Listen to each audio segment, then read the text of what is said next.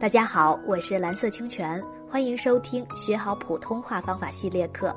在本系列课程中，我们将教给大家学好普通话的高效方法。这套方法同样适用于工作和其他生活领域，相信学好后你一定能受益匪浅。今天我们将跟大家分享本系列的第十四篇文章：提高普通话第一步，百分之九十的人走错了。文章来自微信公众号“普通话学习班”。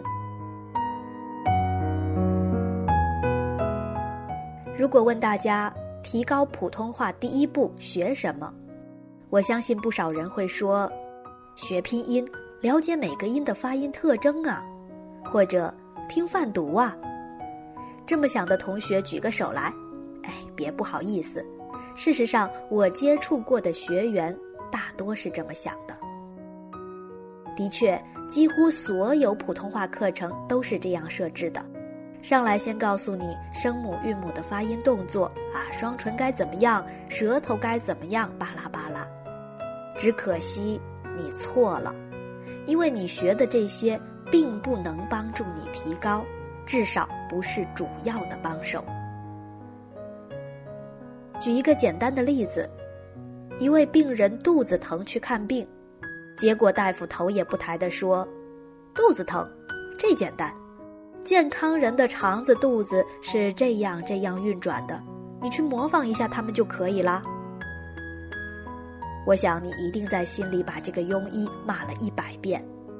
病人肚子疼，当然是先查找原因，然后对症下药啊。模仿健康人，怎么模仿？模仿什么？模仿就能做到，还要大夫干啥？可是到了学普通话的时候，你怎么就忘了呢？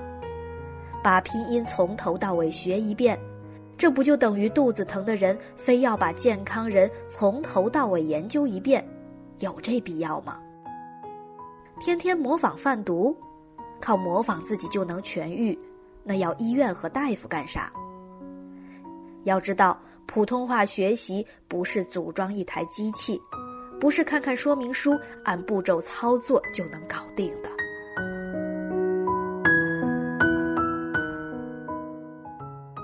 也许你要说了，那我该怎么办呢？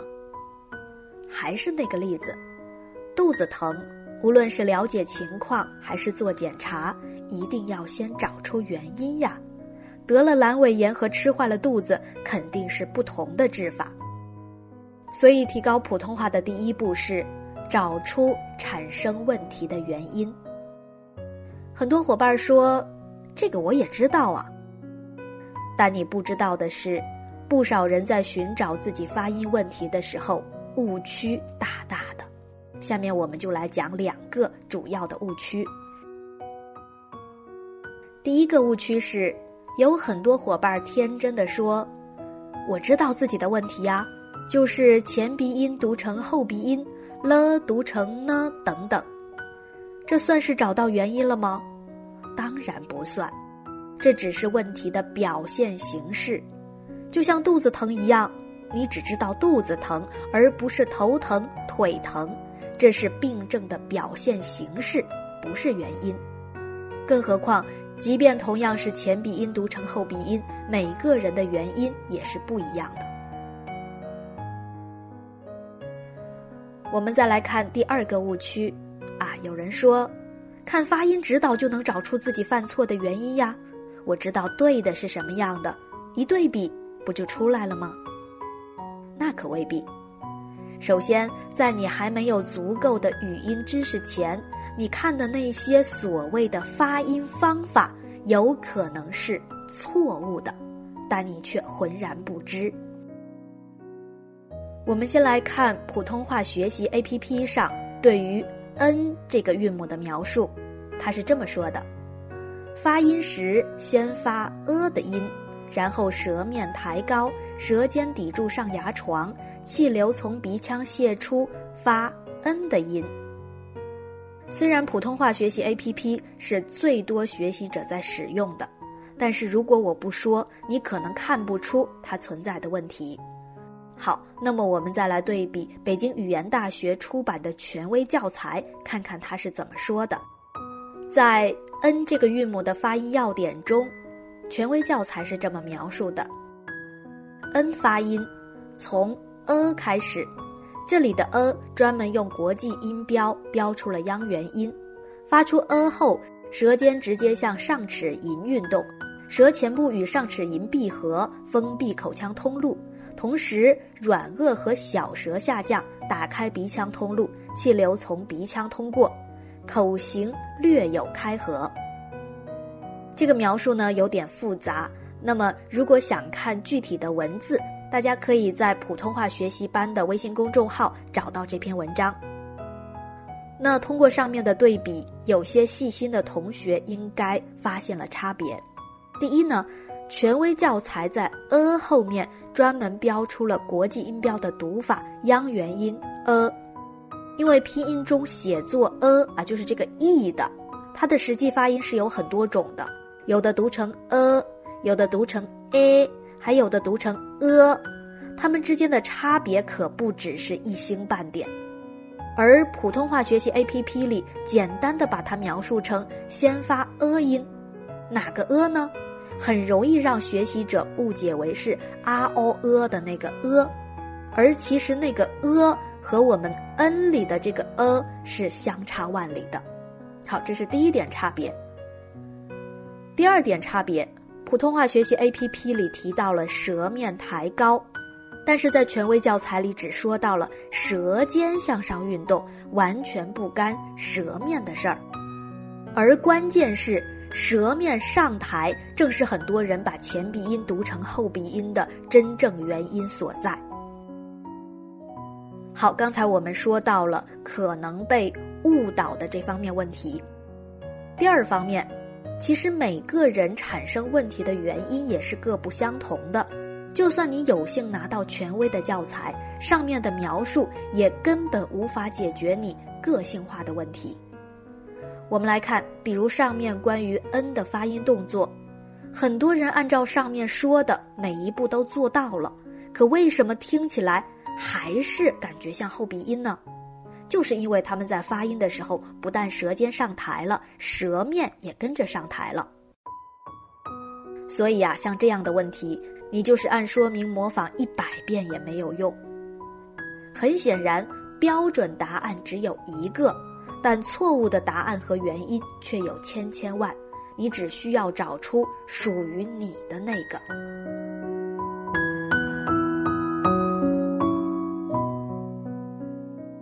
好，那么找出自身问题的正确姿势是，由专业的老师来做诊断。你可千万不要把诊断理解为简单的指出翘舌音读成平舌音之类的。诊断内容应该包括三个部分。第一部分，你的具体问题形式，比如后鼻音读成前鼻音，了读成呢之类的，而不是笼统的前后鼻不分，呢了不分。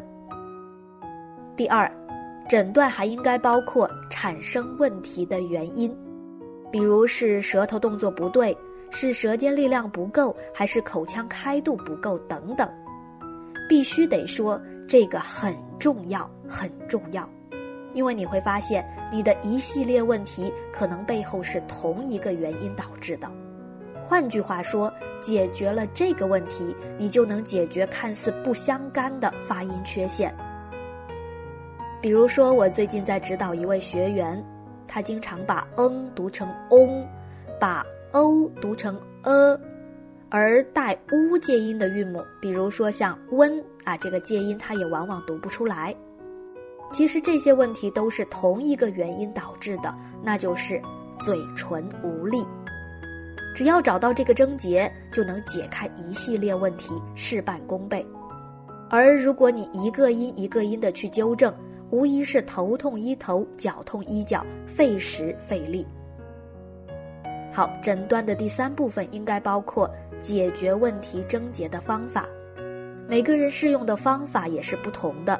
专业的老师呢，需要提供多种解决方法来供学员选择。是练习口部操的某个动作，还是用其他简单的动作类推困难的？这些都是因人而异的。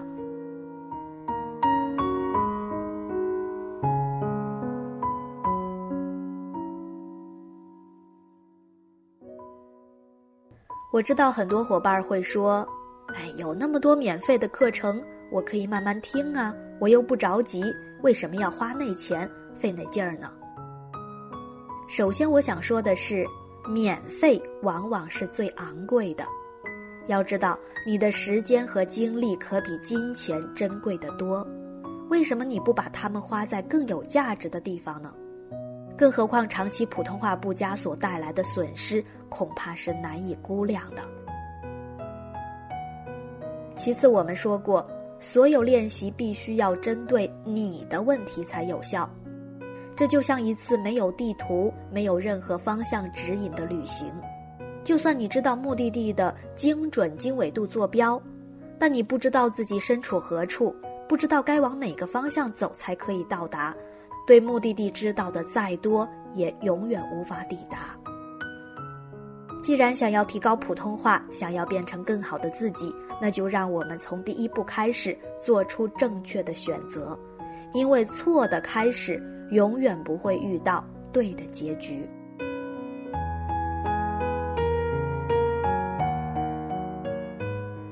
好的，伙伴们，今天的文章就分享到这里。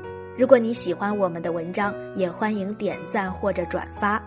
想要跟我交流，可以添加我的微信号“蓝色清泉”拼音的全拼。感谢大家的聆听，我们下次再见。